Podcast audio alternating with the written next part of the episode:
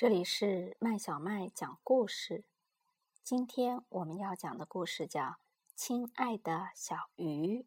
这个故事是由法国的德昂创作的，由河北教育出版社出版。从前有一只猫，爱着一条小鱼，那条小鱼也爱着它。可是，小鱼的家在大海里。他还是要回到自己的家。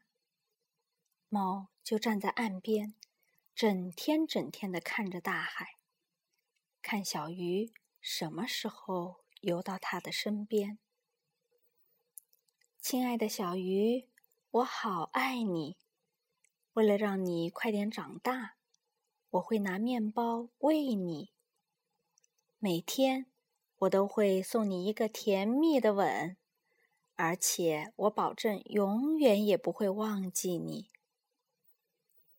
可是，总有一天，我亲爱的小鱼，你会大的没法再待在小小的鱼缸里。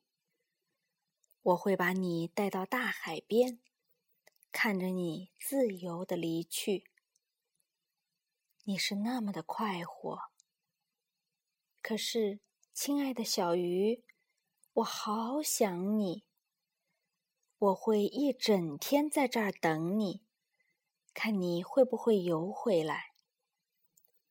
我会一整夜在这儿等你，看你会不会回到我的视线里。哦，我会把我唯一的帽子扔进大海，看你会不会把它带回来。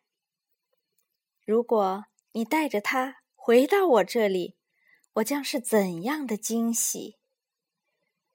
你会成为我最爱的小船，和我一起去远航，穿过河流和大海，来到长着青青棕榈的小岛。